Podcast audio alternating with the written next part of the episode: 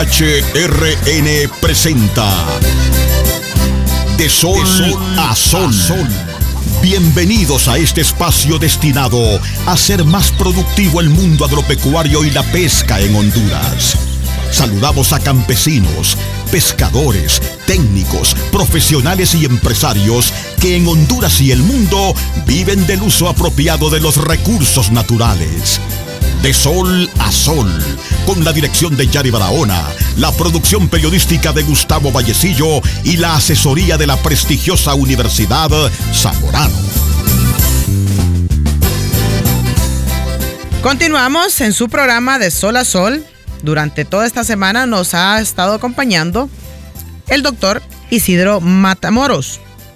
Hoy vamos a tener otro tema, conservación de forrajes y alternativas de verano para la alimentación animal.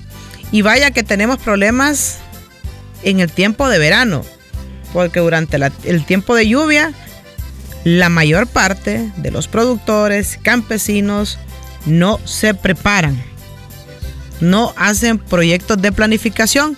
Y es ahí cuando empiezan, como dicen ustedes, la lloradera por parte de los productores. Dice que recientemente eh, yo, el año pasado, el gobierno de Austria eh, logró donar una cantidad enorme de sistemas de riego. ¿Saben dónde están, Yari? Embodegados. Embodegados. Embodegados y tenemos el río ahí cerca, entonces no hay esa cultura. Por eso es que hay mucha pérdida de ganado, mucha reducción en la producción de carne y de leche porque no hacemos uso de todos estos instrumentos, de toda esta tecnología que nos han puesto a disposición. El gobierno de Austria, a través de la alianza con el gobierno de Honduras, dotó de gran cantidad de sistemas de riego con tubería, con motor, pero prácticamente cañones de avance frontal mal utilizados. así es. No, definitivamente ese es el talón de Aquiles de la ganadería en Honduras. La mayor parte de, de Honduras está en lo que llamamos trópico seco. Aún las regiones de trópico húmedo necesitan conservar forrajes para la época de más lluvia porque son épocas donde el pasto no crece simplemente y tenemos que suministrarle eh, forrajes conservados a nuestras vacas.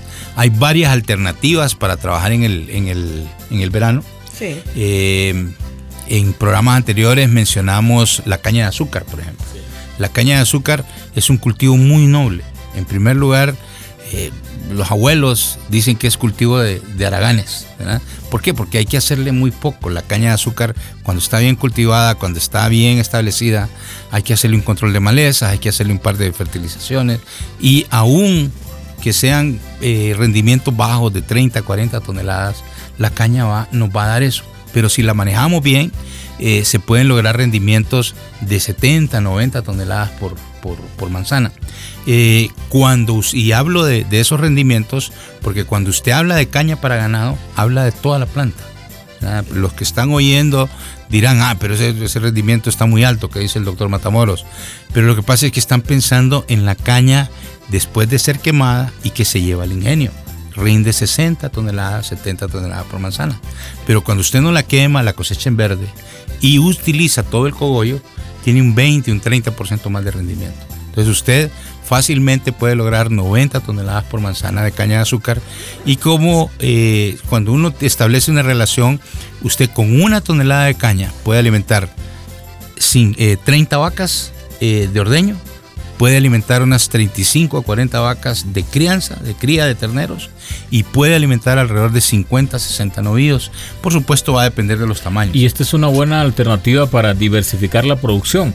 Aquellos productores que les fue mal en un rubro pueden dedicarse a caña, porque este rubro genera como 200 mil empleos, más de 80 millones de dólares y tiene un cultivo de 16 mil hectáreas eh, y somos pioneros en Honduras va, con la modalidad del riego por goteo. Riego por goteo, exactamente, ¿Sí? O sea que es una buena alternativa esto de la caña de azúcar. Sí, ya, ya si se tecnifica a esos niveles, aquí estamos hablando, usted está hablando de, de, caña para ingenios de azúcar. Pero si la, hacemos para caña, para, para, alimentar ganado. como le digo, usted le puede sacar el doble del ingreso.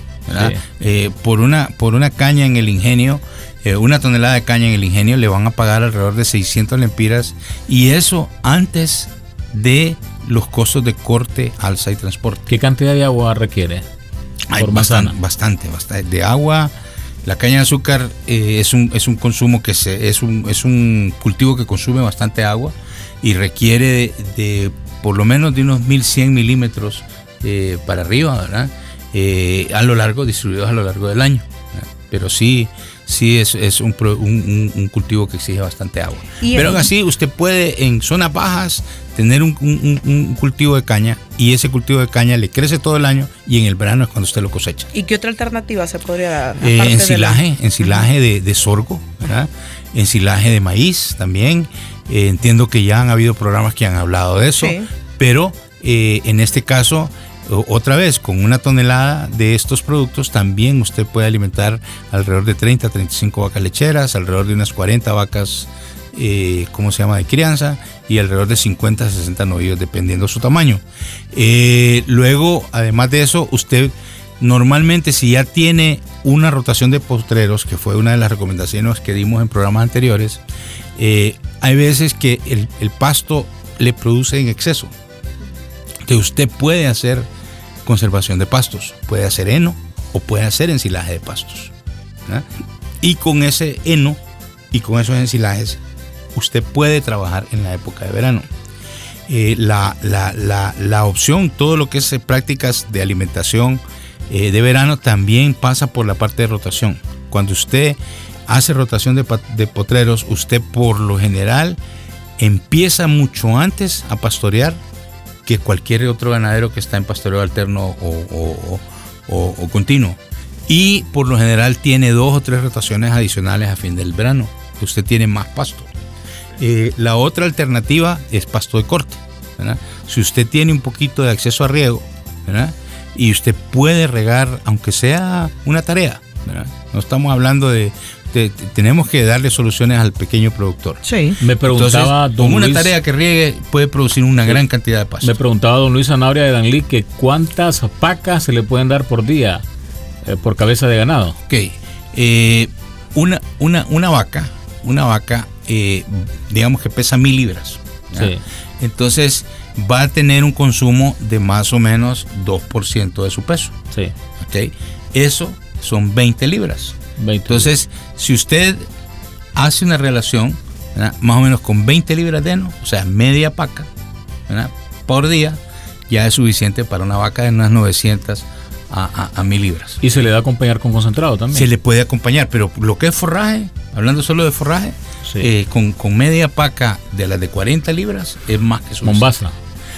Puede ser Mombasa. Hacer heno de Mombasa es difícil por lo que hay macollas. Sí. Entonces, eh, meter maquinaria, hacer heno, eh, a menos que usted lo haga a mano, por lo general el heno se hace de pasos rastreros, eh, de, ¿cómo se llama? Por así decirlo, si es braquiaria, tal vez un braquiaria de cumbens, un braquiaria humidícola, de pasto estrella, de suazi, de pasto suazilandensis, de transbala, de surbenola, de, mulato, se puede hacer porque son pastos rastreros que son, son, son fáciles de manejar. ¿Y aquí en, Honduras ya se ha implementado el Cuba 22, doctor? Cuba 22 es un pasto de corte, estábamos hablando de los pastos de corte, el clon 51 ya está en Honduras, el Cuba 22, el mar alfalfa, eh, hay muchas alternativas de pasto de, corte. Ahí lo que hay que hacer es eh, tener buenos programas de fertilización orgánica eh, y que la mitad de su fertilización sea por lo menos con el mismo estiércol de la finca. Idealmente traiga gallinaza de afuera, traiga materia orgánica de afuera y utilice ojalá unas 2, 3, 4 toneladas por hectárea. Eh, eso, es, más o menos eh, alrededor de 2 a 4 kilogramos, eh, ¿cómo se llama? Por cada 10 metros de lineales de, pasto de corte. Y luego además fertilice con urea, fertilice con nitrógeno, con 1846 para que esos pastos sean muy productivos. ¿Y qué alternativa se le da, por ejemplo, a ese campesino que tiene sus vacas solamente para consumo del hogar? De nuevo, con, que usted tenga una tarea, una, mire, una, una, manzana está dividida, va a depender de la zona, pero está dividida en 16 o en 25 tareas. Eh, va a depender de, de, cuál es la usanza del campesino, de nuestro, de nuestro productor de tierra adentro. Pero si nosotros con una tarea de pasto de corte, O en, en los jardines, en los, en los predios alrededor de la casa, por lo general la gente de antaño tenía caña de azúcar. Entonces, con manejar esa caña de azúcar, ellos ya tienen una alternativa de verano y lo que tienen que hacer es eh, dosificársela al ganado. No, no, no dejar que él lo coseche, sino que ir ahí, cosechar, ¿verdad? Y regar una tarea, regar dos tareas, regar cuatro tareas de, de, caña o regar una, dos, cuatro tareas de lo que es pasto de corte no es difícil. Y usted puede tener eh, en su propiedad, por pequeña que sea, muchas veces hay eh, agua, por así decirlo, que va a ir a dar lejos a menos que usted la retenga. Entonces usted hace una, reten, una, pequeña represita, saque el agua eh, con una manguerita y usted puede regar pequeños eh, predios. Doctor, y, con eso alimentar su ganado. ¿Y qué va a pasar, doctor, si no cambiamos estas viejas prácticas que tienen los productores en tierra adentro? Pero será después de la pausa que le consultaremos porque no pican la, caña del maíz ni el maíz, ¿no? que la tiran así nomás y eso prácticamente es un desperdicio. Claro. Pero será después de la pausa. Ya volvemos con De Sol a Sol.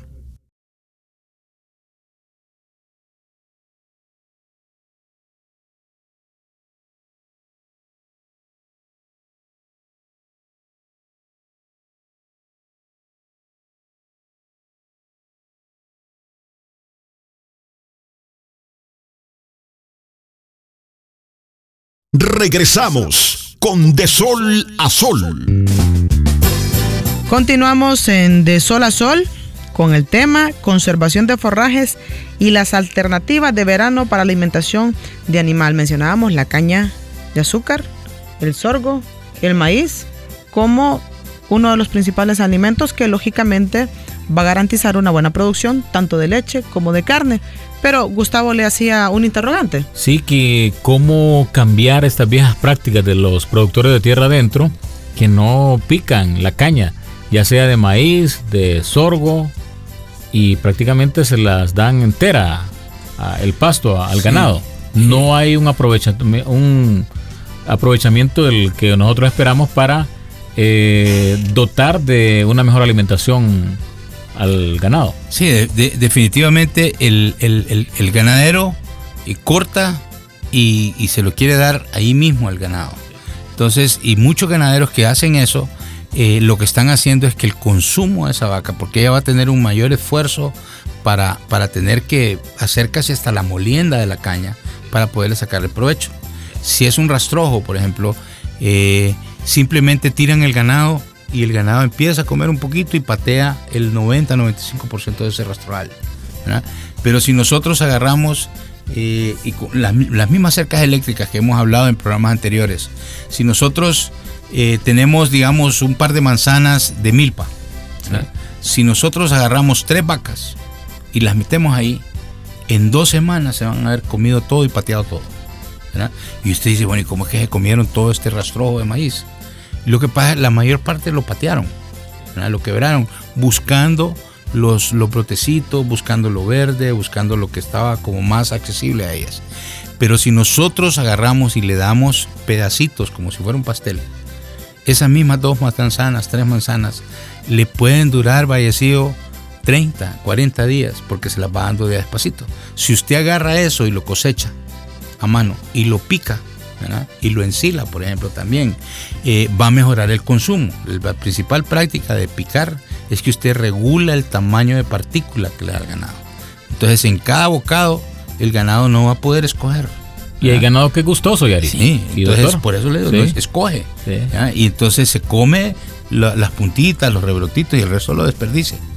Pero picado se lo come todo. Me comentaba un ingeniero que él trabajó en Dicta, don Alexis Zavala. Así. Ah, que hizo una gran inversión en almacenar pacas y a la hora y la hora para no enfrentar, no le gustaron a las vacas, las tuvo que regalar él. le salió mal en la inversión.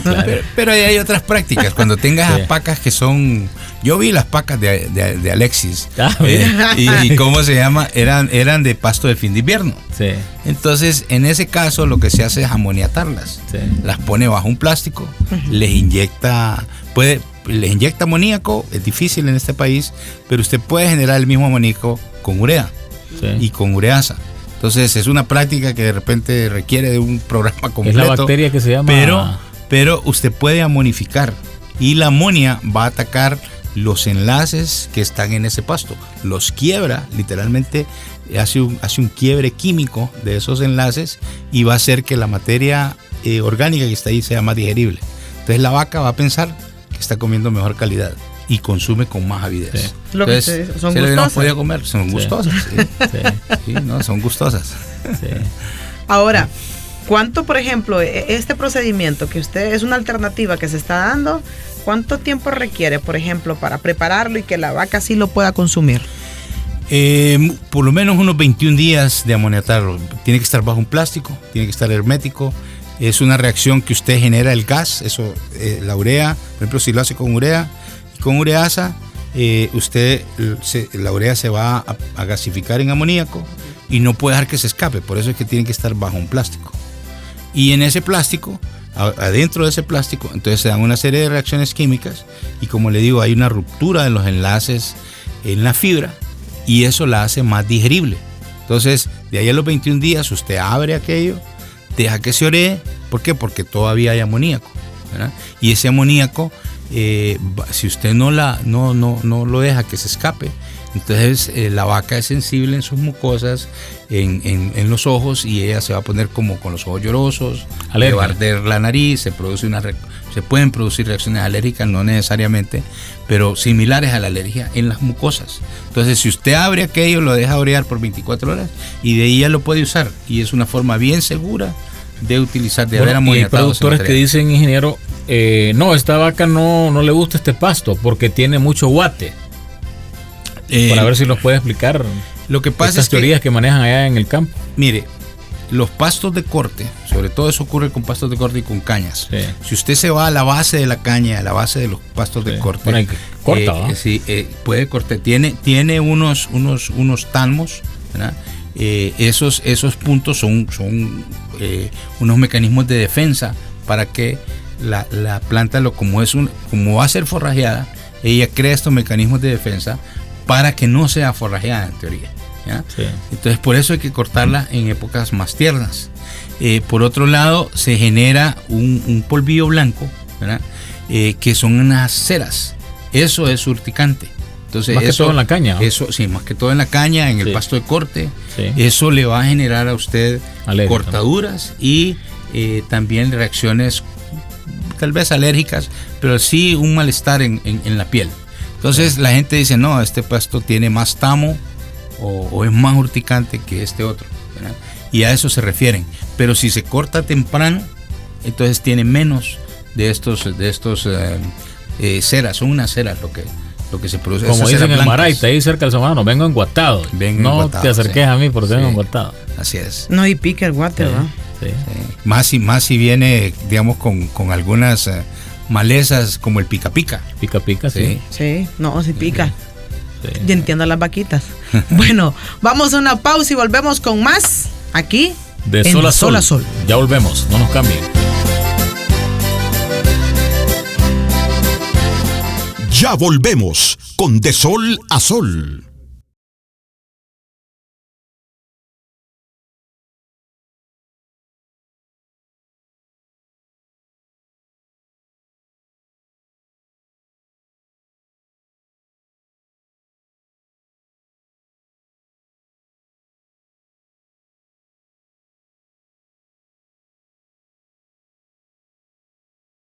Regresamos con De Sol a Sol. Bien, continuamos en De Sol a Sol y aquí nos ha dado diferentes alternativas. em, la conservación de forrajes y por supuesto aquellas alternativas de verano para la alimentación animal. Sin duda alguna, pues el agua es vital para una buena alimentación, tanto como em, el tipo de pasto que usted nos ha dicho que es lo mejor alimento que se le puede dar al ganado, tanto de carne como el pro- de leche. ¿Qué recomendaciones, qué consejos podemos dar hoy en día a mm, los campesinos, grandes productores que nos están escuchando en este momento? La lección del día. Pequeños, medianos o grandes productores tienen que hacer como un presupuesto de forrajes. Eh, él tiene que saber que usando pastoreo, ojalá sea pastoreo rotacional intensivo, él va a producir por ocho meses del año. ¿Ok? Entonces ya tengo pasto con estos potreros para ocho meses del año. Pero me quedan cuatro. Entonces, ¿qué voy a hacer con esos cuatro meses? Eh, si son cuatro meses y son 30 vacas, esos son 120 días. Y si yo le dije que podía anteriormente con una, con una tonelada alimentar 30 vacas de caña de azúcar, entonces digamos él necesitaría asegurar 120 toneladas de producción de caña de azúcar. Con esas 120 toneladas va a tener una tonelada por día y con eso va a poder cerrar su ciclo de, de invierno a verano. Entonces, ese es el presupuesto a que me refiero, de que él tiene que provisionar, provisionar su finca para garantizar que va a tener forraje todo el año. ¿Y hasta cuántas toneladas se producen por hectárea? Mire, con riego por goteo, como usted estaba mencionando, que es líder eh, Honduras en eso, eh, se pueden llegar a 140 toneladas por, por manzana. Se puede, y con estas 140, eh, ¿cuántas cabezas podemos alimentar? Pues serían, si son 140 toneladas y las corta en un solo día, multiplique eso por 30 y serían eh, 3.000, eh, 4.200 cabezas un solo día. ¿4.000? 4.200 cabezas en un solo día. Qué bien. Con una, con una manzana que le rinda 140 ¿Y tenemos 100 toneladas. cabezas? Si tenemos 100 cabezas, usted y tiene 140 toneladas, más o menos como entre 3, sería, a ver, alrededor de eh, 45 días. 45. 45 días, ¿verdad? Con 140 toneladas. Sí. ¿verdad? 45 días para alimentar 100 cabezas de ganado. Por una Y, hectárea. y lo mismo, entonces, lo mismo que hay que hacer con el ensilaje. El ensilaje no va a esperar al verano, como la caña, que la espera para cosecharlo, sino que usted viene y desde ahorita en mayo, junio, ¿verdad? ya tenemos que haber sembrado el ensilaje que vamos, el maíz o el sorgo para el ensilaje. ¿Cuáles son los mejores puntos de cosecha? En la canícula, ¿verdad? para que usted tenga un periodo de sequía en el cual usted pueda meter maquinaria o meterse a picar a mano y hacer hornos forrajeros. Y luego en noviembre, cuando ya las aguas han, han bajado, eh, las lluvias han bajado y usted puede cosechar para hacer ensilaje. Entonces el ensilaje de pasto, el ensilaje de maíz, el ensilaje de, de sorgo, usted lo va a producir durante el invierno. Y de ahí usted afina o- o mira a ver cuánto produjo. Y otra vez, eh, prográmese una tonelada ¿verdad? para 30 vacas, ¿verdad? una tonelada para 30 vacas de leche, o una tonelada para 40 vacas de cría, o una tonelada para 50, 60 novillos. Entonces, si usted tiene 120 días, entonces usted haga el cálculo de regreso, cuánto va a necesitar. O puede hacer una combinación de ¿Y cosas. cómo andan los costos en relación si nosotros preparamos en forraje, ya sea de maíz o de sorgo forrajero? Mire, los costos, si usted produce, si usted produce eh, su ensilaje de, de maíz y de sorgo, puede andar más o menos entre 800 a 1200 lempiras por tonelada. Ya si usted la compra es otro dinero. En pasto de corte es más barato ¿verdad? por los altos volúmenes de drenaje. Y la forma más barata de producir forraje es la de caña de azúcar.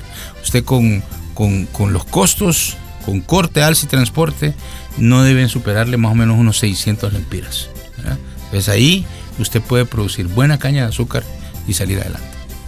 Bien, le agradecemos mucho. Muchas gracias, doctor. Y lo vamos a esperar en el próximo programa. Correcto, Porque mañana Sol a Sol mañana- vino para quedarse, Yari. Correcto, mañana es viernes y nuestros oyentes que trabajan de sol a sol lo saben. Sí. Así que pendientes de nuestras aplicaciones y por supuesto, Y saludamos también a toda la dirigencia trabajadora, a los campesinos, a los obreros, a los empresarios, que sin duda alguna dan un aporte importante de la agroindustria hasta el productor de subsistencia que le apuesta por mantener abastecido de granos básicos el mercado nacional. de eso se trata, como dice don Juan Carlos Barahona, que está a punto de iniciar el noticiero diario matutino. Buenos días. Buenos días, que estén bien. Agradecemos su sintonía con este espacio dedicado al mundo agropecuario y de la pesca en Honduras. Mañana seguiremos abordando más información sobre el uso apropiado de los recursos naturales. De sol, a sol, con la dirección de Yari Barahona, la producción periodística de Gustavo Vallecillo y la asesoría de la prestigiosa Universidad Zamorano.